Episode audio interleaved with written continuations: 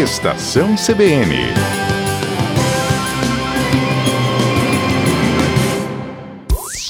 Tecnologia e novos negócios, com Everton Andrade.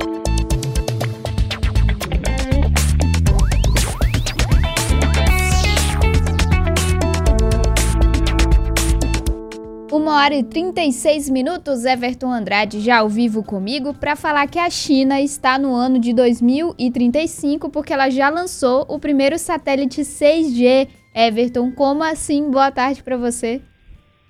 Oi, boa tarde, Alexia. Boa tarde a você que está nos ouvindo. Pois é, é eles são visionários demais. Sempre. E, eles nos surpreendem a cada semana e na última semana eles fizeram essa façanha na verdade, eles vêm já pesquisando a tecnologia há algum tempo e a previsão é justamente essa que você falou, em 2035. Eita, e olha que eu chutei, hein? é, é, entre 10 a 15 anos virá realidade. Assim como o 5G começou a ser pesquisado há 10, 15 anos atrás. Então, eles estão já utilizando em fase de teste esse satélite, que está em órbita há poucos dias, para fazer transferências muito rápidas. Eles estimam que vão conseguir uma taxa de transferência de um terabyte por segundo. Então, é muitos dados sendo enviados nessa nova rede, nessa nova tecnologia de 6G. Com que certeza. Tem, que tem como principal façanha usar ondas é, de amplitude maior, né? Então, assim, como, pelo meio que a gente está conversando agora, ou, ou, o ouvinte está nos escutando, que é a onda, onda de rádio, a gente está aí na faixa de megahertz. Funciona parecido com a, o armazenamento que você tem. Ah, você tem uma foto que tem um mega, um filme é um giga, e daí vários filmes é um tera. Então, as ondas também a gente utiliza esse prefixo. Para ondas do tipo Wi-Fi ou GSM, a gente utiliza ondas de gigahertz. A 3G é 2.1 GHz, a 4G 2.5, o 5G vai utilizar 95 GHz. Então a gente vai melhorando e aumentando a capacidade. Até é bom lembrar que na, todo mundo em casa deve ter aí a diferença quando vai instalar, alguém da operadora vai instalar, tem a rede 2G e a 5G, que a 5G é bem mais rápida que a 2G. É, a analogia é parecida, conforme a tecnologia vai avançando, a gente vai tendo melhores resultados, melhores frequências. Sim, com certeza. E, e a previsão do 6G é trabalhar com terahertz, então a gente vai ter frequências ainda maiores. Então, por isso que eles já estão pesquisando para conseguir driblar o principal desafio, que é quanto maior a onda, é menor a área que ele cobre. Então, se você lembrar uhum. aí da hum. sua casa, você vai ver que no 5G o seu sinal vai bem é, é, bem mais restrito, ele não cobre toda a casa muitas das vezes. É verdade. A, mes é, então, a mesma coisa acontece se a gente comparar tecnologias diferentes, tipo uma antena de rádio ou de TV cobre uma cidade inteira com uma antena, enquanto uma TV de uma antena, desculpe, uma antena de celular tem que ter várias pela cidade. Então, quanto mais veloz, maior a faixa de onda que eu utilizo, menor a área que eu cubro. Então, é um desafio tecnológico muito grande que eles estão tentando driblar, colocando esses satélites em órbita e tentando outras abordagens também. Tem uma estimativa de que essa onda de terahertz só vai cobrir 10 metros. É menor do que o hum. Wi-Fi da minha casa, para ter uma ideia. É mesmo, da minha também. é, então, como que ele vai fazer? Eles vão fazer para cobrir uma cidade inteira ou um país inteiro. Então é um desafio Entendi. muito grande que eles precisam aí de um bom tempo para aprender a driblar. E tem muita gente envolvida nisso, tá, Alex? A gente falou ah. aí do, da China, mas tem várias empresas, tipo na Coreia do Sul, a Samsung e a LG estão comandando isso. No Japão tem uma empresa chamada NTT Docomo que também supervisiona isso. Lá na própria China tem duas, duas empresas principais, que é a China Mobile e a ZTE. E nos Estados Unidos, é lógico, também tem suas empresas lá fazendo. É, a Verizon é a principal, a AT&T e a T-Mobile são as três principais.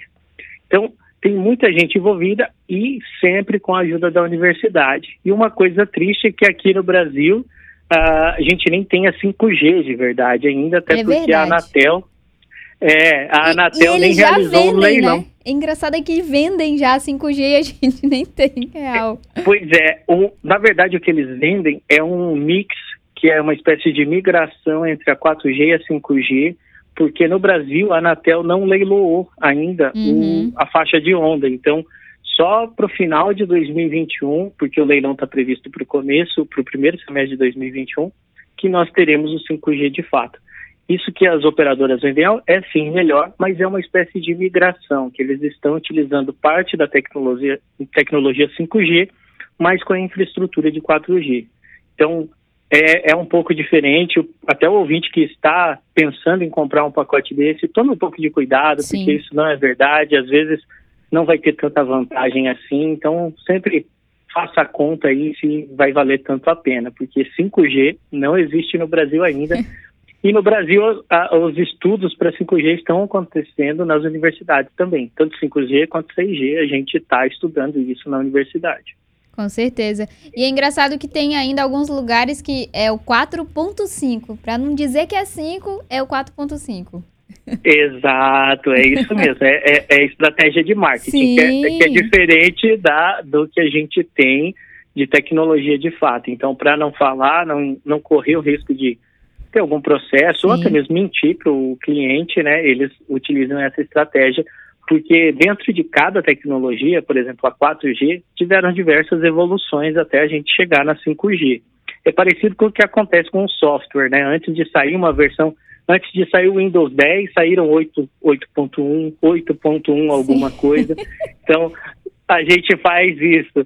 É, é evolução gradativa até, de fato, ter uma evo- grande evolução. É verdade. Bom, Everton, você também tem algumas informações sobre essa nossa longa jornada que tivemos no domingo, inclusive, que foi a apuração das eleições. E aí teve ali um, um comportamento inesperado nesse processo, demorou pra caramba, a gente tava de plantão aqui esperando o resultado e acompanhando as notícias nacionais, dizendo que deu problema, deu erro, e a gente tava todo mundo ansioso aqui, porque nunca demorou tanto uma apuração de eleições. Mas conta pra gente o que que- do que, que se tratou isso e, enfim, a gente tá vulnerável a isso acontecer ainda? Pois é, isso é bem interessante, né? Porque a gente ficou nessa ansiedade Uhum. e eu acho que o TSE está colhendo os frutos do seu próprio sucesso, né? A gente ficou, na verdade, mal acostumado com a velocidade que as coisas aconteciam. Que a apuração continuou sendo rápida, comparado com outros países, né? Os Estados Unidos ainda nem acabou a apuração deles. O nosso demorou algumas horas a mais e a gente já ficou ansioso. Mas isso aconteceu por causa de uma mudança. No começo, o pessoal começou a especular que se tratava de um ataque hacker, que Uhum. realmente aconteceu essa tentativa, tiveram dados vazados na internet, dados até falsos que foram produzidos por esses hackers, mas a- o TSE já veio a público e esclareceu que não se trata, não é nada, a lentidão não é ligada, não está relacionada a esse ataque hacker. Uhum. Na verdade, o que aconteceu foi um erro de projeto. Por que um erro de projeto? O que, que acontecia nas eleições anteriores que foi diferente da eleição atual? Todo o processamento do voto ele era feito nos tribunais regionais. Então pense aí é, cada tribunal vai pegar, cifrar, vai usar um, um algoritmos muito poderosos para esconder manter, esconder e proteger os seus votos né, nas urnas e vão ser recebidos nos tribunais. Nessas urnas, nesses tribunais, eram processados e contabilizados para saber o que aquele dado protegido é de fato conta para cada, cada, cada candidato, né? Isso era feito nos tribunais, em cada cidade, em cada região, dependia muito de como estava organizado. Só que esse ano, o TSE falou: não, nada vai ser processado nas cidades, tudo vai ser processado aqui em Brasília. Aí aconteceu que sobrecarregou o servidor central. A gente chama isso de negação de serviço. É quando todo mundo tenta acessar uma coisa e daí aquele servidor, aquele serviço não sabe como lidar com aquela quantidade de acessos e acaba desligando, acaba funcionando Sim. de uma forma inesperada. A gente vê isso acontecer, por exemplo, em Black Friday. Hum, Quando todo mundo tenta, tenta acessar um, um site, daí o site fica fora do ar. Já viu isso acontecer, Alex? Já, já vi sim, com certeza. É, também é, no Enem, quando todo mundo deixa para a última hora fazer, fazer inscrição. inscrição. eu também já passei por isso. Aí, Então, eu peguei esses, esses exemplos que são os clássicos. É verdade. Então, quando, quando a gente tem essa, essa acesso em massa, ah, pode acontecer do servidor, se ele não dá conta de lidar com todo o processamento, ele simplesmente para de responder, porque ele não dá conta de responder mesmo. Então, o que aconteceu com o TSE foi isso. Eles projetaram errado, eles não esperavam que todo mundo encerraria mais ou menos no mesmo horário e começaria a enviar os dados no mesmo horário e, consequentemente, acabaria derrubando o servidor deles. E foi isso que aconteceu. E daí, para contornar, eles começaram a falar assim: olha, agora quem pode enviar é São Paulo. Aí São Paulo enviava.